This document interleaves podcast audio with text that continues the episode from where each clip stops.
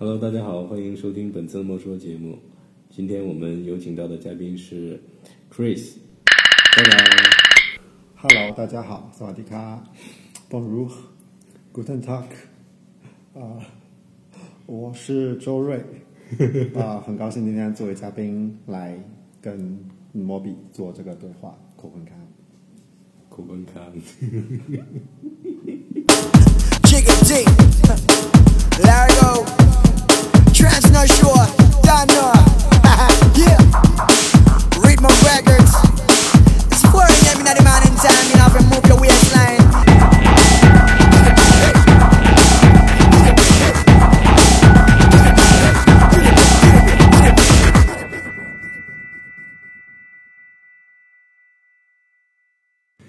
Fashion design 这个，在目前来说，在中国现在是个什么样的一个情况呢？ Fashion design 在中国目前的情况，我觉得是起步加发展的阶段吧。如果我们用一个人的一辈子一百年来讲，那可能现在是刚刚长大，十六七岁到十七八岁，开始学习、开始成长的阶段。因为现在中国的时尚行业其实从改革开放到现在是逐步在发展，也就这四十年的时间，也有了很多品牌，有了很多设计师，也有了很多从国外学习回来的年轻的设计师跟国际去接轨的。所以我觉得现在是一个刚刚青年的状态，还需要成长的磨练，能够成为比较好的设计师。因为中国的时装设计这个概念，差不多是改革开放以后开始重新出现的。然后这四十年当中，有很多的品牌跟设计师成长起来，但是跟国外相比，还是有一定的差距。现在有很多的年轻的设计师，每年都从国外毕业回来，但是都还比较稚嫩，所以还是需要一段时间来成长。但是整个市场已经是非常大了。那我觉得我说反正 design，从设计师的角度来讲，跟从品牌的角度来讲，可能是刚刚讲到十六七八岁这个概念，但是市场的话，可能已经是到了三十岁左右。嗯像是作为你来说，个人经历比较丰富，早早年是在泰国，然后又后来又去到法国，然后又现在又在中国，你是怎么体会这个不同世界的对 fashion 啊，或者是服装设计这样的一个理解？呃，每个国家、每个地方，其实我觉得都差不多吧。因为时尚设计跟服装设计就是都是大家日常所需的，就是发展阶段不一样。从西方的角度来讲，就是因为他们社会发展已经比较成熟嘛，然后这个服装设计还有审美的体系已经是比较完善了，所以很多东西都是根据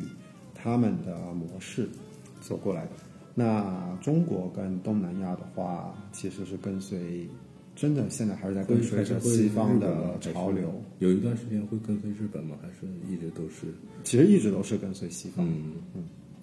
因为日本的话，只是说是在日本的经济发展那个年代，就是七八十年代，然后出现了三个能够影响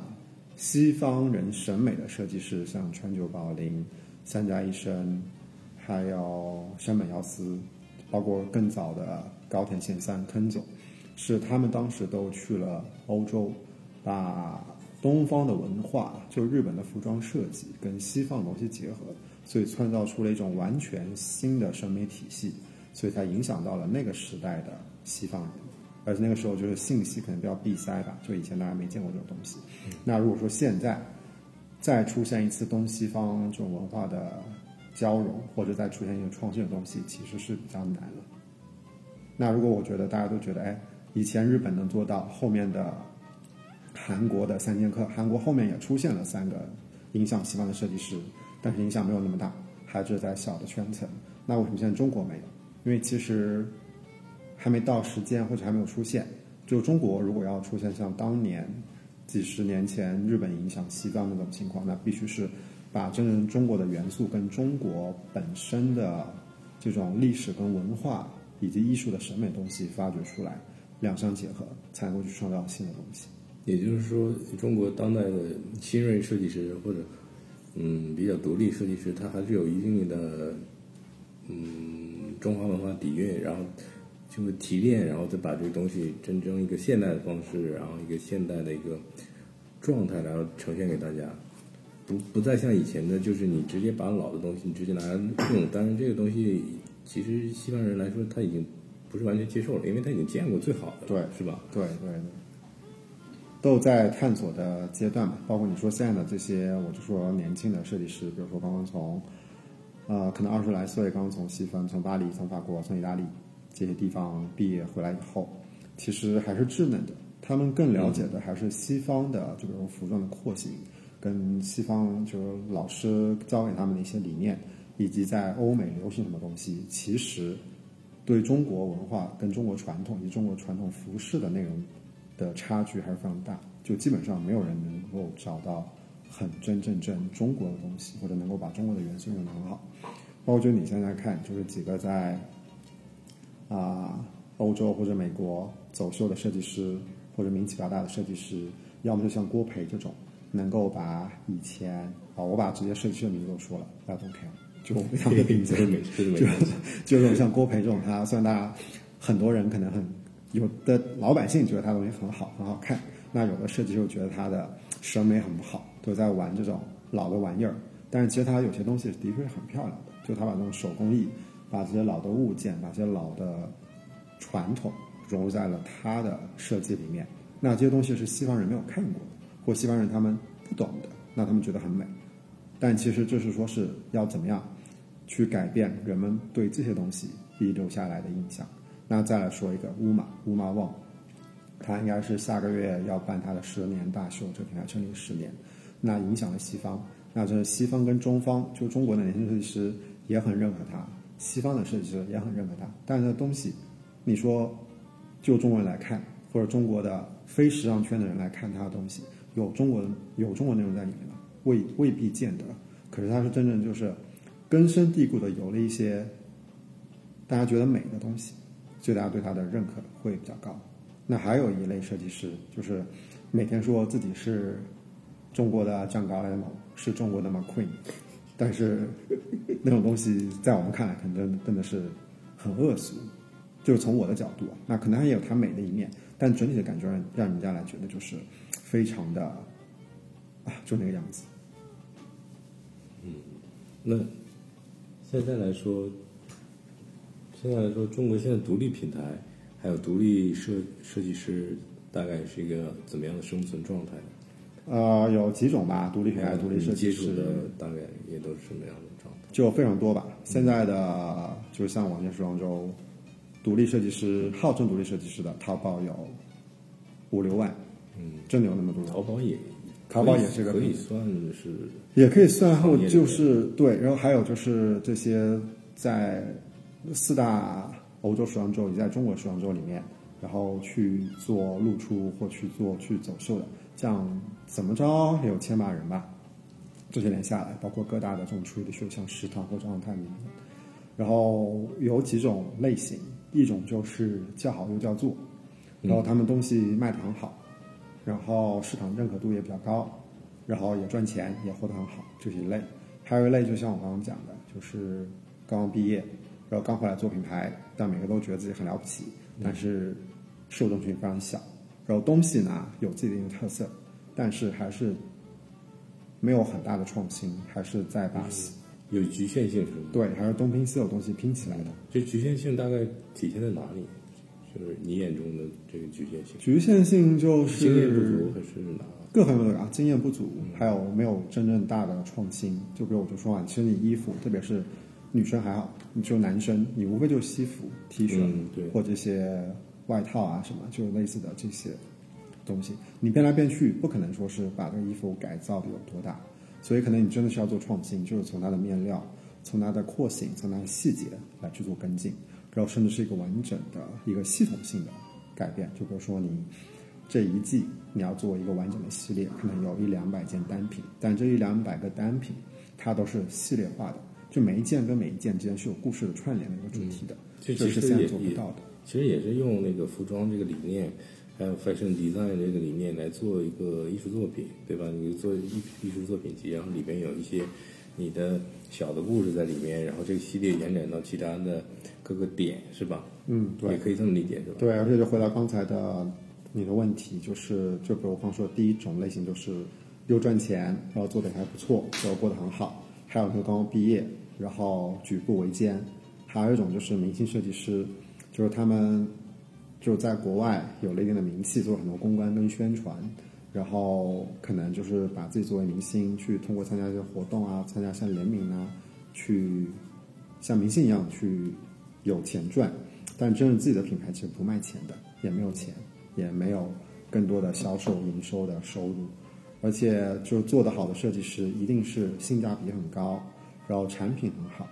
而很多的设计师他们都忽略了产品的产品性、功能性跟产品这个本身，而是更多去强调自己的艺术的特性，但他们艺术的特性呢又没有高到那种真的是让大家觉得真的是非常成艺术作品的。的那种，嗯，就是我理解，就是可能实用性不强，但是可能看上去很美观，或者是让人觉得有这个很吸引眼球的地方，但是你真正用到挂到自己身上，或者是实实践到生活当中，其实有各种小问题，是吧？对对可能说穿着可能不透气呀、或者是这里又呃觉得有点窄呀、或者是怎么样，就搭地铁或者出租车或者其他公交车，哎，又不太适合，是吧？对，而且还有就很贵，但就是这个贵不是设计师自己本身就造，不是设计师想象那么贵，而是它的整个供应链、它的生产、它的设计、它的成本就很高，下不来。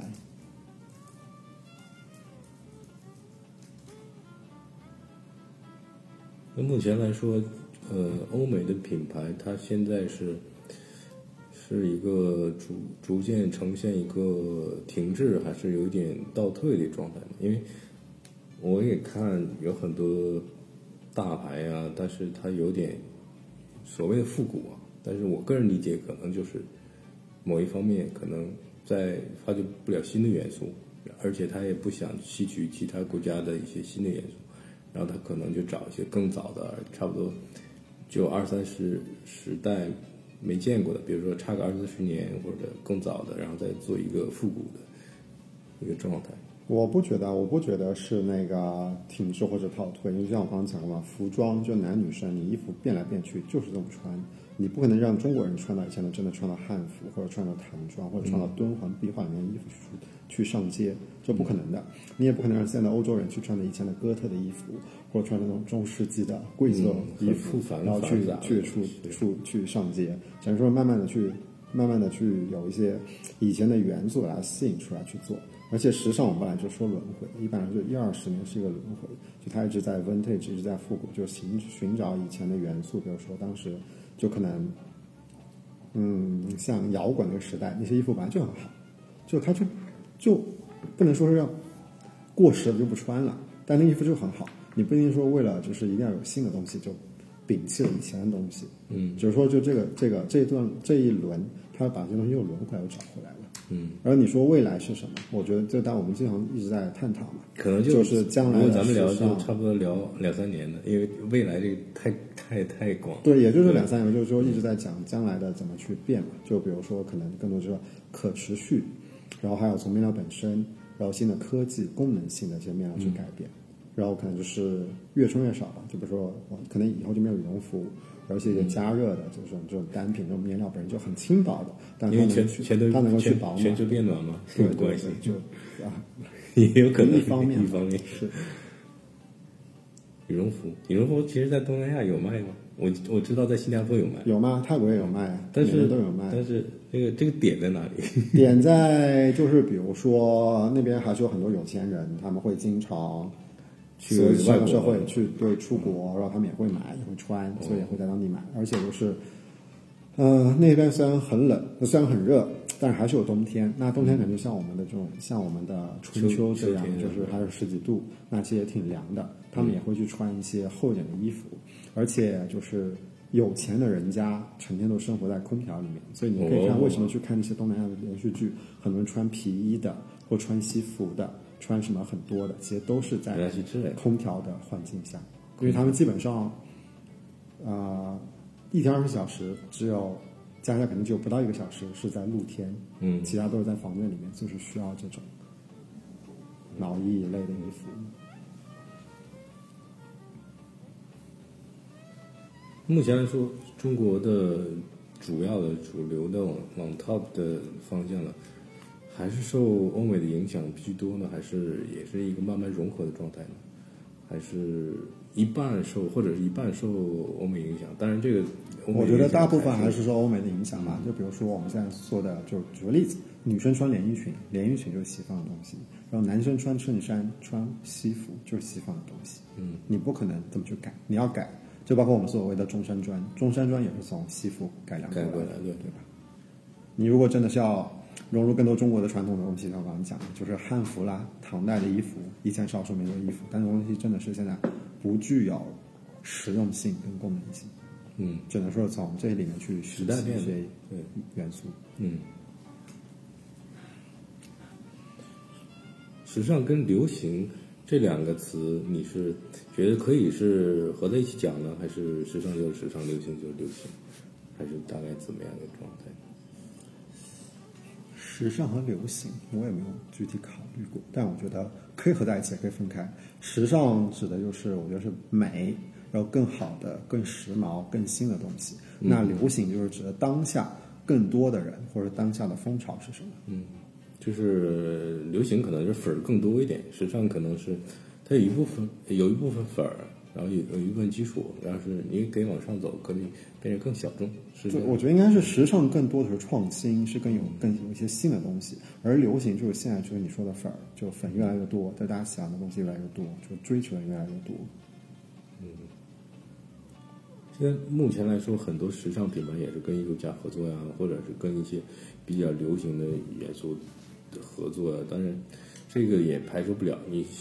导向呃指引呃市场指引导向流行，可能做的方向可能就要稍微 low 一点。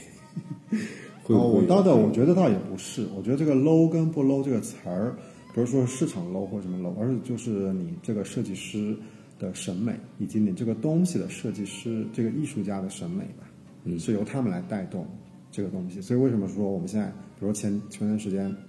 前两年吧，很流行这种性冷淡风，很流行北欧风或者日本的 wasabi 这个瓦比萨比吧，就是这个对瓦比萨比这种概念。那这种是一种，就是他们的审美，就是黑白灰黑白。对，就大家就觉得很好，就很极简、很简单。可那个东西就是他们觉得是美的，而我觉得，比如说像，但我更多的觉得真的是审美造成，像东南亚，我们说到回到亚洲，大红大紫大绿其实是一直的传统，对只是说看你怎么样去运用它。就包括现在很多我们说的巴厘岛或者泰国清迈，就是比如你去这两个城市去看，都有非常丰富多彩的，他们的一些颜色拼接，他们一些图案的拼接，你都不会觉得 low。虽然是有些艳，但它是艳而不俗。嗯，这个所以我觉得这个还是跟就是大众的审美跟所处的阶段跟社会的情况造成的有关系。其实我最早是去的德国，然后在德国念了高中，也念了大学，然后从那边又去回到泰国去念了本科，然后从本科又去了法国念了研究生，又回到了上海。那其实我本来的就小时候是学画画的，然后但是又觉得我没有办法成为一个艺术家，就去学习了 商业，然后就开始学经济跟金融这一块。那后来在法国，就是在巴黎生活嘛，就觉得还是比较喜欢这些东西，然后能够把兴趣跟工作生活结合在一起，那是更好的。所以在巴黎也读也去辅修了一下时尚设计跟艺术的课程，然后也开始在那边工作，所以就进了这个行业，开始又做设计，又做创意，当然也做生意，就希望能够把这些都能够结合加在一起，你从不同的世世界，像泰国呀、德国呀，去法国呀，然后又到这里，大概嗯某一个阶段会对你影响比较多吗？就是或者是你，我觉得对我影响最多的还是回中国。我在回在中国这已经十年，真是看到了中国的发展吧。这不是说我呃在怎么说，秀自己爱国啊或者怎么着，而是真的是我觉得看到了中国这这十我回国这十年，我觉得是中国发展最快的十年。嗯，就是而且就是我们刚零八年其实好像是最好的，对，因为中国奥运嘛，就那时候就是奥运会的时候，就是真的是民族创新，所有的一切，我觉得从零零八年开始，就所有的民族品牌什么民族自信，然后经济发展都从那段时间开始的。然后就举例来说，我就是零一年刚去德国，在德国的时候，那时候大家见到中国人都还是比较少吧，当然比较啊、而且那时候也咱们也不是很富有，嗯，然后能去国外也不是很容易，然后去到那里呢，就觉得就看了看了开了眼界什么什么的。但这十年回来，在刚好到现在将近二十年了吧，嗯，我从出国到现在二十年的时间，就是真的看到了中国在短短时间之内就超越了西方的某些方面，比如说便利性、方便性，然后经济的发展。就像我们一直在讲的，以前就可能二十年前就北京、上海、广州算是大城市，那时候好像经贸，对啊，那时候好像上海经贸哦刚刚建成零一年的时候，算是有个高楼，那就想着国外都是高楼。那但是现在你再回过头去看，真的有很多人都出过国的人都知道，现在跟欧洲跟中国比起来，就是农村跟城市的对比。对，会有这个落差感。对，非常，而且这不是外表的，而是内在也是。就比如说我们的公交系统、我们地铁系统、我们的支付宝、我们的手机、我们的移动、我们的各方面，这个真的是非常快的转变。嗯，所以我才说，就是说这十年是对我影响比较大的、比较大的阶段吧，因为比较快嘛。因为欧洲它都是很平稳的，可能我们可能它是经过了这么从二战后到现在这九十年是吧？对，差不多一百年。对对，这这这这这些年的时间才慢慢发展到现在的阶段，那中国才有短短的时间，几十年间就发展到现在。嗯，但是你会不会有的时候隐隐的觉得这个速度太快的话，不一定是好事？它归根到底都会有个停滞的过程，但这个脚步慢慢慢变慢了之后，它会不会也很多潜在就是洪呃温水下的一些问题就突然间冒出来？肯定会肯定会有很多很很多的问题，但这是历史必然的发展，不是你我能够去判断的。其实我觉得都是自然而然会去发生的，嗯，没有人能够去控制的。你会非常担心这个事情吗？我不会担心它会影响到自己本身的一些业态呀、或者是我觉得不会，你去担心你去担心去选择也是没有用的，因为这些该就我们说的该来的总会来的，你只要做好准备，就觉得就是对做好准备就可以了。嗯，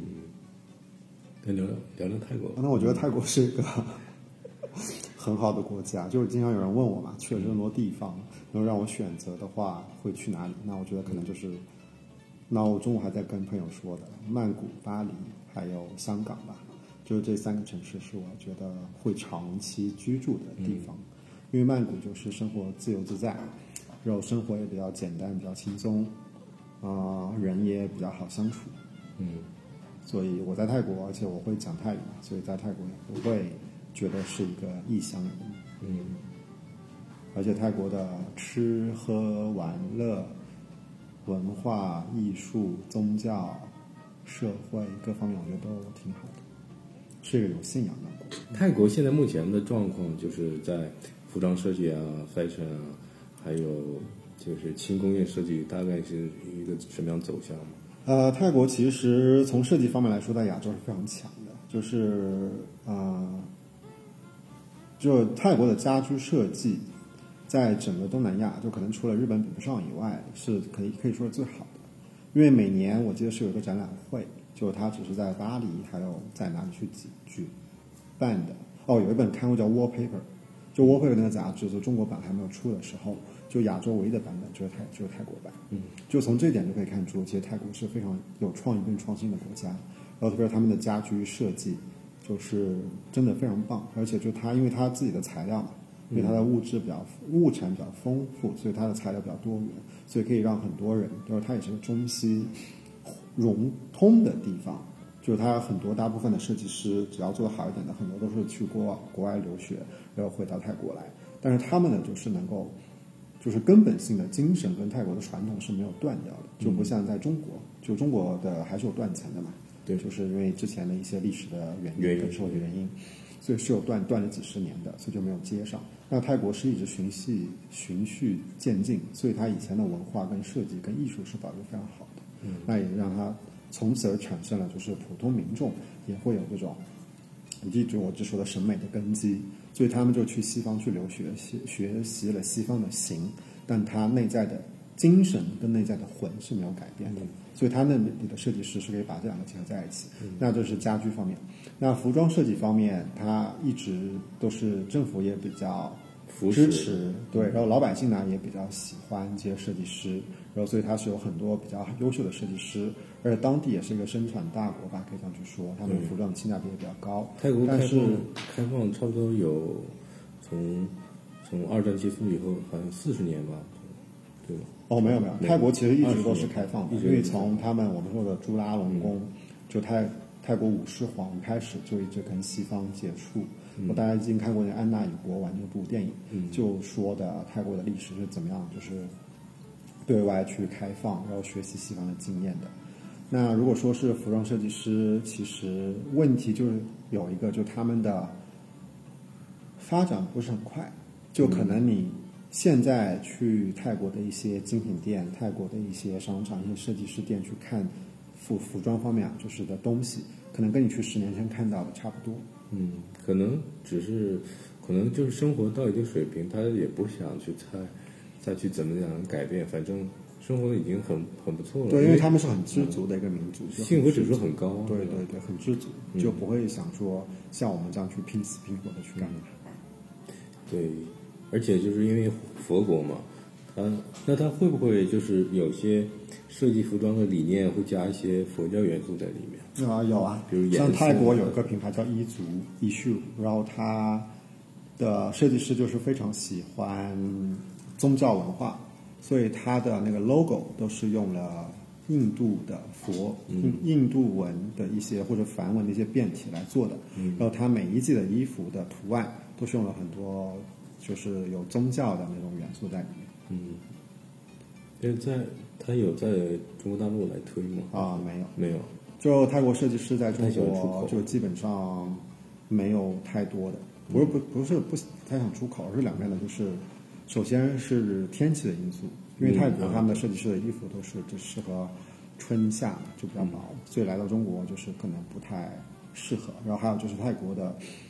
设计的风格都是比较多姿多彩的，就比较彩色的，就是用我们的话说就大花大绿的。但前几年中国甚至东亚都是流行性冷淡、极简的元素，所以就泰国的东西不是很流行。然后第三块就是因为两边的生意跟商业模式有所区别，所以泰国的东西进到中国来以后，它的销售渠道还有销售的模式就是会有一些问题。嗯，我个人是大概零五年，零五年是时候去的泰国，我觉得那个国家还是蛮好玩，很神奇的地方。然后各种颜色呀，还有各种文化冲突都可以找到痕迹，但是大家普遍认同还是它有一个有一个就是就是一个隐形的根基在里面。对对对，它的那个根，它那个魂，就一直是没有变，一直是传承下来的，一直是有内容的，就不像我们今天的很多的，在国内就是欠缺，就是失去了一些根的东西。嗯，对于泰泰国以外的国家，像是老挝、柬埔寨，他们是一个大概什么样的一个状态呢？还是你指的是 fashion 吗？还是？对啊，就是那基本上来说，那边老挝、柬埔寨是没有太多的发展，或者没有什么设计师的，可以这样去说，因为他们毕竟还是比较贫穷嘛，嗯，就国家发展还是在比较滞后的阶段，所以是没有。基本上我所知道的是没有太多的设计师，可能有一两个，但是不是那么知名。嗯嗯，就包括越南也是，越南最近也是这几年经济开始比较转好，然后它就是有那么一两个在国际上开始露出的设计师，但是也是非常好，还没有形成自己的体系，嗯，就是没有大到像泰国这样足以去产生成为一个行业，嗯，或者成为一个聚集的，能够向外去做宣传跟推广。我看过一个那个那个一个综艺叫《非正式会谈》，里面有个常驻嘉宾欧欧，对我们楼上，就在楼上。对啊，他是我的好朋友 Steven Wu，不是他叫那个是读 Wu，然后他呢是华裔，嗯，然后是在缅缅甸出生，嗯。然后从小就移民到了美国，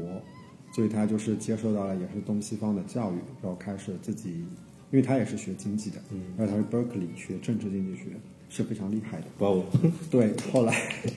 就本科毕业以后就觉得喜欢 fashion，所以就去了旧金山旧金山艺术大学，去学了一年还是两年的，就是服装偏向于针织设计的，所以才开始做了这个，开始做了自己的品牌，以及为其他品牌去做服务。就因为他这种就是非科班生吧，可以说，所以他能够把更多的理性的东西跟艺术的东西结合起来。所以他回中国应该有五六，他来中国应该有五六年了吧，嗯，然后也是发展的非常好，所以他现在啊、因为他还没他回国我就认识他，所以就是嗯啊、我们眼睛里啊、建成以后，他也是算是第一个搬来这边做工作室的设计师，你当时会讲泰语吗？他不会。他不会，啊，就都他会讲中中文、英语还有缅甸话。嗯，那如果就以他为例的话，像他这样的新锐设计师，然后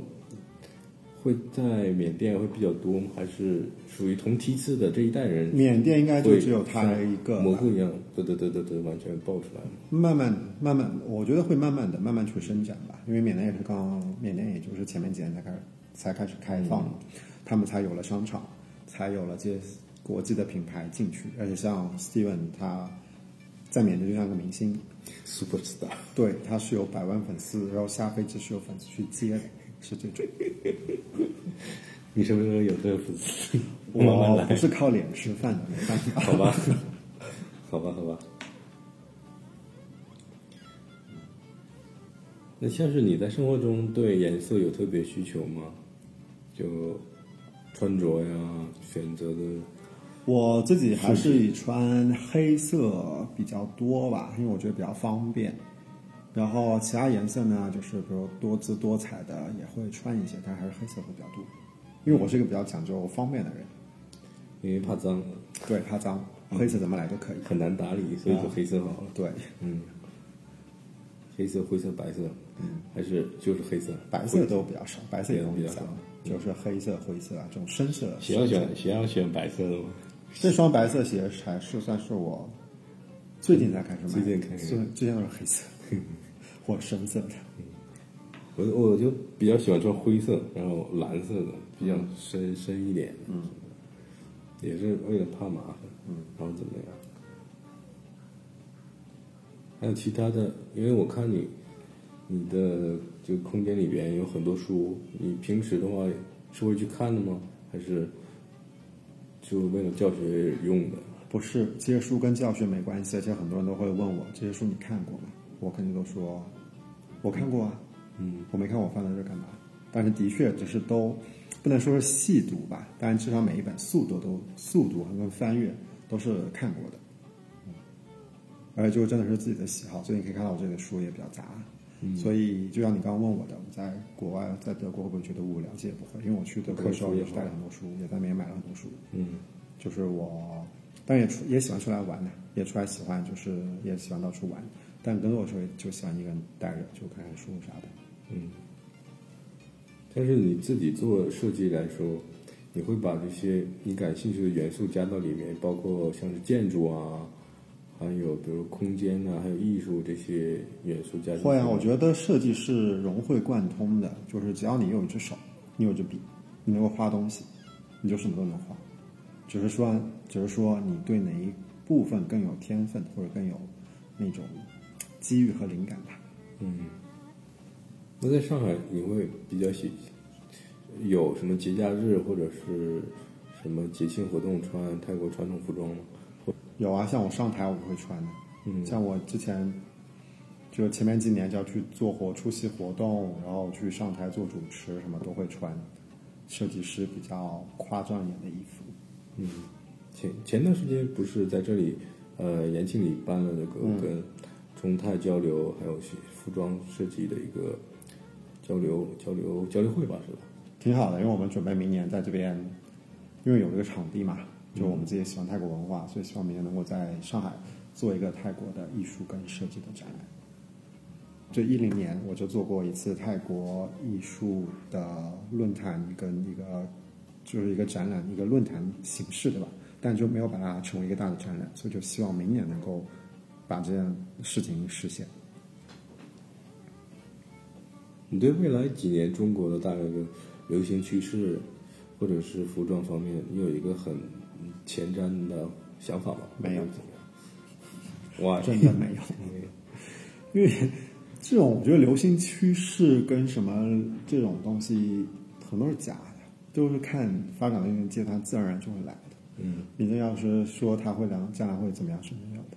那你对某些某些艺术呃新锐的艺术设计从业者，他会有有期望吗？或者是怎么样？没有，也没有。没有，没有期望，就是我觉得他希望他们能够赚的更多点钱，能够生活更好一点，然后能够把产品做得更好。所以我一直在说，其实设计师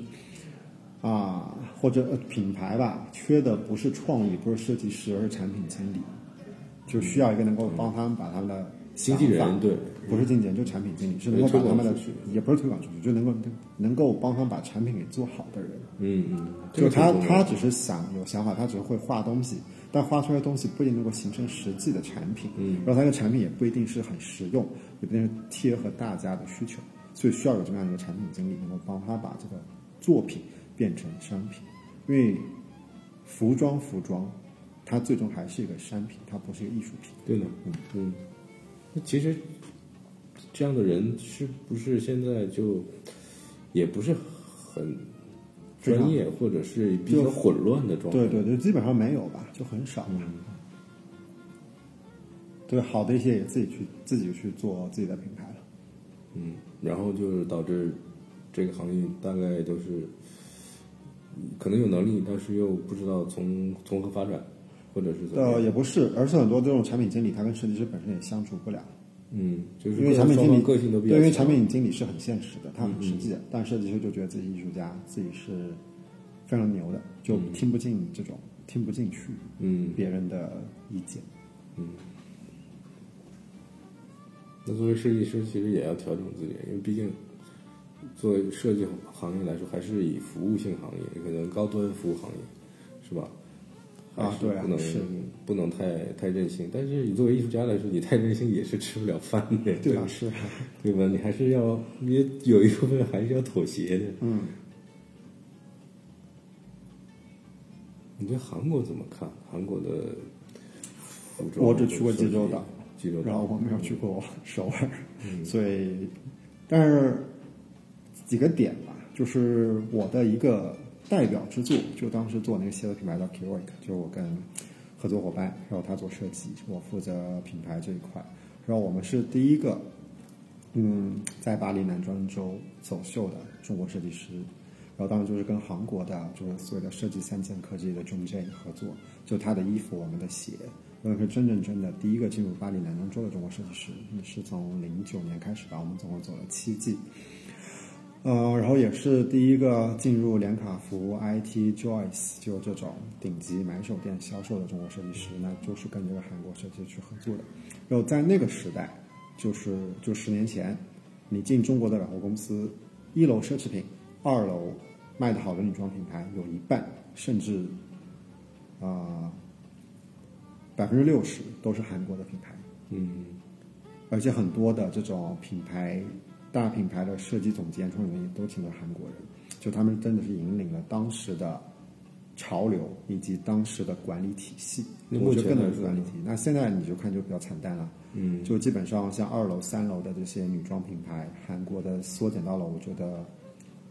两三两三成吧。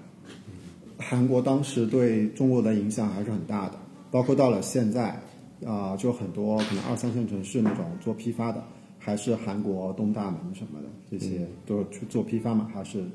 货源还是比较比较比较好的。那你觉得是什么原因导致现在韩国，它这个一开始刚进入中国来说，其实一开始刚进入中国设计行业的韩国反倒是更早一点，日本是后面。嗯，那为什么现在就韩国，韩国就是它的能就是状态不强了，好像因为中国学到了韩国那套体系，然后中国的品牌起来了，中国设计起来了，所以就代替了韩国以前的市，韩国品牌以前在中国的市场。嗯未来呢？未来你对哪些国家比较感兴趣？呃排除中国，哪些区域啊，世界范围内会觉得也是一个很好的市场？呃，中东就两个地方吧，就是我就说我自己的，就是中东，我就想去的就中东，就中东那一块，就像阿拉伯区域啊、约旦啊，就这些区域，然后还有就是中南美洲，就古巴、秘鲁、墨西哥这些地方，因为他们现在，对他们，我觉得他们的 呃经济文化传统都还是 OK 的，但是就是可能也是很多年前的榜样，对，差不多吧。但他们的就是整个文化生活比较丰富，然后也是有底蕴的，然后人民的基数比较大，嗯，就人口基数比较大，所以我觉得如果真的是从发展来说，那边应该是有很大的潜质。而且我个人一直想去的，还没去过的也是那两个区域。欢迎大家收听本次的莫说啊，今天我们的节目就暂时告一段落，然后希望大家多多收听转载，然后我们的平台目前在喜马拉雅、还有 Podcast、还有蜻蜓 FM、还有荔枝都可以收听和找到我们，欢迎大家多多收听点阅，也欢迎在上海的小伙伴儿呃多多光临呃延庆里。我们这次录音就是在延庆里，然后在 Chris 的场地来录制的这期节目，希望大家多多来这边玩，这边有挺多比较新锐的设计啊，还有艺术方面的一些设置。希望大家都多关注喜马拉雅。谢谢谢谢谢谢谢谢，好谢谢谢谢大家。Merci，姑姑，拜拜，下次再见。